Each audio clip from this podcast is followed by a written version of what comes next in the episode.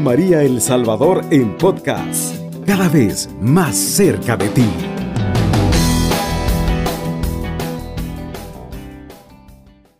Tengan muy buenos días, estimados amigos que sintonizan Radio María a esta hora de la madrugada. Que el amor de Dios, que es inagotable, llene nuestros corazones y nuestras vidas y nos haga en esta mañana ponernos en su presencia para alabar y bendecir su santo nombre. Un saludo para ese amigo que va conduciendo a esta hora de la madrugada, para esa persona que está cubriendo su turno de trabajo, para los vigilantes, doctores, enfermeras, empresarios que están trabajando a esta hora. Reciban la bendición del Padre, del Hijo y del Espíritu Santo. Un saludo también para esos hermanitos que se encuentran en su camita, enfermos, agobiados, desahuciados quizás. Que la mano poderosa de Dios les asista y les fortalezca. Dígale en esta mañana, Señor, si tú quieres puedes sanarme. Ponga su enfermedad en las manos de Dios, porque en Él todo lo podemos, amado hermano, sus necesidades, sus preocupaciones, Dígale, Señor, aquí está mi vida. Mi vida es tuya, Señor, mi vida te pertenece. Si usted está padeciendo ese dolor, dígale, Señor, te entrego este dolor. Dígale que ya no puede más para que Él venga a ayudarle. Nos ponemos, amados hermanos, en la presencia de Dios en esta mañana. Démosle gracias por la vida, por el amor eh, que pone en nuestros corazones para el prójimo. Alabémosle, bendigámosle en esta mañana. Cubrámonos con su preciosa sangre en el nombre del Padre, del Hijo y del Espíritu Santo. Amado Dios, en tus manos benditas pongo a este pueblo amado, Señor. A este pueblo que sufre, Dios. A este pueblo que padece, Señor, por las pruebas, por la enfermedad, Señor. Aquí está tu pueblo herido, Señor, por la falta de fe, Señor. Aquí está tu pueblo cansado, agobiado, Señor. Toma nuestras cargas en esta mañana, nuestras preocupaciones. Danos tu paz, Jesús. Esa paz que no da el mundo, Señor. Esa paz que no la da el dinero, no la da la fama, no la da una profesión. Danos esa paz, Señor. Dale paz a nuestros corazones abatidos, agobiados, acongojados, Señor. Nos ponemos en tu presencia, Señor. Danos tu bendición en el nombre del Padre, del Hijo y del Espíritu Santo. Amén y amén. Un saludo para usted, amigo que sintoniza Radio María que nuestra Madre bendita eh, nos cubra con su manto virginal, interceda por nosotros. Pidamos su intercesión en esta mañana, que a través de las ondas radiales de Radio María podamos nosotros llenar nuestros corazones, fortalecer nuestra alma, nuestras vidas. Eh, para estar de pie en medio de la tormenta, de la batalla de cada día, amados hermanos. El tema que vamos a compartir en esta mañana es llamados a la santidad. Hermoso tema. Quiero recordarle a usted que usted está llamado a la santidad. Estamos llamados a ser santos, amados hermanos como nos dice Primera de Pedro capítulo 1 versículo 16, sed santos porque yo soy santo, te dice el Señor. Sed santo porque yo soy santo. Debemos de aspirar a vivir una vida en santidad, amados hermanos, porque como dice un canto bello por ahí, sin santidad nadie verá al Señor. Así que nosotros tenemos que aspirar vivir una vida en santidad, una vida como Dios manda, como Dios quiere, vivir en el amor, en el perdón, nosotros, amados hermanos. Eh, sabe que hay una exhortación muy hermosa del Papa Francisco y es Gaudetur exultate, que es un llamado a la santidad. Es la exhortación de él, es una de las exhortaciones del Papa Francisco, muy bella, muy hermosísima. Yo les recomiendo que la lean, amados hermanos, porque está muy bonita. Aquí pues nos habla el Papa de ¿Cuál es ese llamado que Dios nos hace para vivir en santidad? ¿Cuáles son esos requisitos para vivir en santidad? Es que de pronto nosotros podemos pensar, amados hermanos, que la vida en santidad es una vida difícil, imposible. Nosotros creemos que, Dios mío, ¿verdad? Si ponemos nuestra mirada en San Antonio, en San Francisco de Asís, en esa santa que, que, que se sacó hasta los ojos porque alguien le dijo que sus ojos eran tan lindos como Santa Lucillita, ¿verdad? Que sus ojos eran lindos y que ella quería vivir una vida en castidad y ella se sacó los ojos y se los dio al novio. Aquí están mis ojos, ¿verdad? Tómalo. Entonces nosotros creemos que Dios mío, yo no voy a ser capaz de ser santo. Pero el Papa nos dice ahora, no, o sea, es fácil ser santo. Solo hay que cumplir con la voluntad de Dios. Ahora ya no pongamos nuestra mirada en esos santos, sino que en los santos del siglo XXI nosotros. Los santos, dice el Papa, que usan jean, que usan zapatos tenis, ¿verdad? Los santos dice que ¿qué más te puedo decir?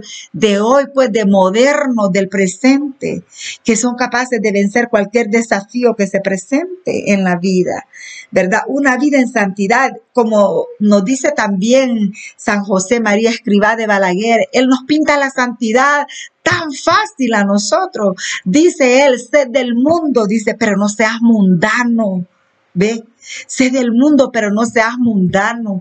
También nos invita a ser santos en medio de nuestra vida ordinaria.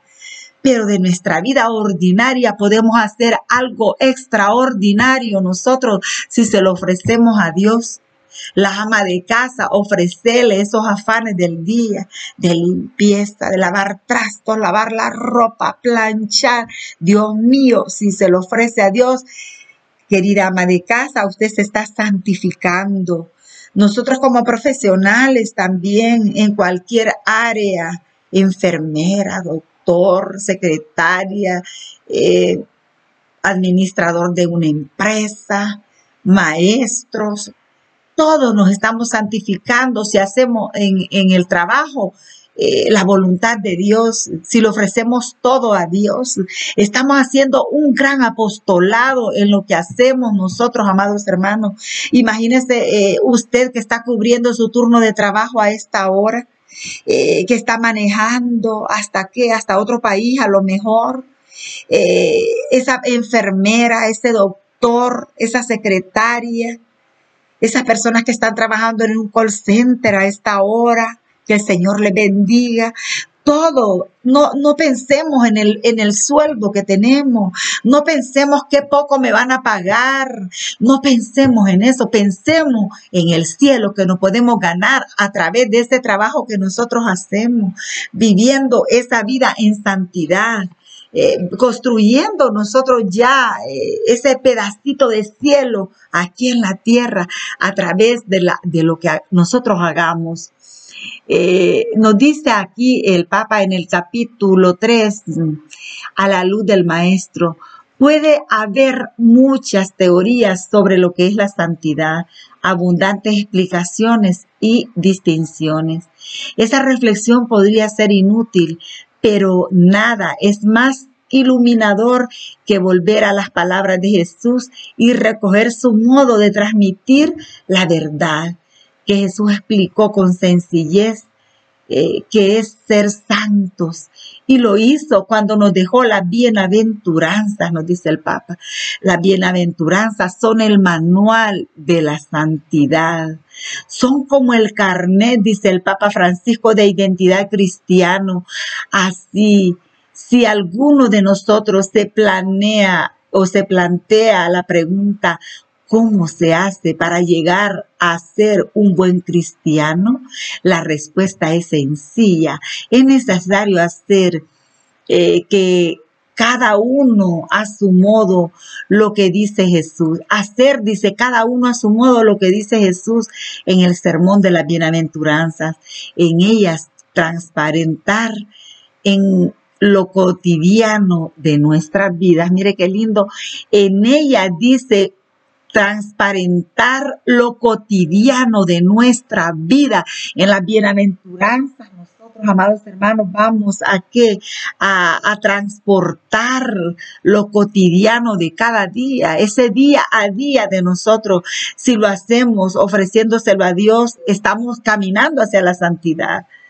La palabra feliz o bienaventurado pasa a ser sinónimo de santo, nos dice el Papa Francisco, porque expresa que la persona que es fiel a Dios y vive su palabra alcanza en la entrega de sí la verdadera dicha. Qué hermoso, amados hermanos, la verdad. Qué bonito. Dejémonos conquistar nosotros por estas palabras que nos animan del Papa Francisco, que no es imposible ser santo, que todos debemos de aspirar a vivir en la santidad, siendo transparentes, siendo auténticos eh, no escondiendo nada. Sabemos que somos unos pobres pecadores, pero que queremos ser mejores cada día y ofrecer nuestro trabajo, ese trabajo que estás cubriendo tú a esta hora, ofréceselo al Señor y comencemos a edificar nuestro cielo, amados hermanos, porque sin santidad nadie verá al Señor. Nos habla el Papa también en el numeral 165 de el llamado a la santidad de la corrupción espiritual.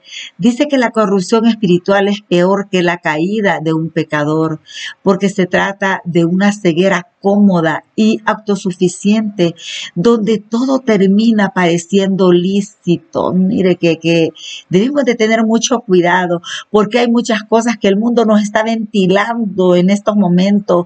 El mundo nos está vendiendo, nos está ofertando tantas cosas a nosotros, pero a través de esas cosas nos está ofertando el engaño, la mentira, el egoísmo, la calumnia, las adicciones, amados hermanos, adicciones a qué? A, a compras, adicciones a, a, a licor, a drogas, a tantas cosas, a costumbres malas, a pornografía, eso es una corrupción espiritual y el mundo nos está ofertando todo eso a nosotros. No nos dejemos corromper nosotros por las corrientes del mundo. Dejémonos conquistar nosotros por las bienaventuranzas de Jesús, porque son las que nos van a, son el camino hacia la santidad. Son el camino hacia la santidad, amados hermanos. Eh, y como nos dice, pues, eh, la segunda de Corintios capítulo 11, versículo 14, que hay tantas cosas, dice, donde todo termina pareciendo lícito. Todo a veces nos eh, lo podemos hacer, pero vamos a pagar las consecuencias. El engaño, la calumnia, el egoísmo y tantas formas sutiles de referencialidad, ya que el mismo Satanás se disfraza de ángel de luz. Segunda de Corintios 11, 14. Dice eh, que el mismo Satanás se disfraza de ángel de luz. Hay muchas cosas en el mundo ahorita, muchas corrientes que parecen buenas y son malas. ¿Ve? Parecen inofensivas, pero son malas a nuestra alma. Nos están matando, nos están quitando la vida espiritual, la vida de gracia que Dios nos da. Así acabó su día Salomón, mientras el gran pecador David supo remontar su miseria. En un relato Jesús nos advirtió acerca de esta tentación engañosa que nos va deslizando hacia la corrupción. Menciona una persona liberada del demonio que pensando que su vida ya estaba limpia, terminó poseída por otros siete espíritus malignos. Otro texto bíblico utiliza una imagen fuerte. El perro vuelve a su propio vómito. Segunda de Pedro 2.22. Mire, son palabras fuertes, amados hermanos. No, no nos dejemos corromper nosotros por las corrientes del mundo.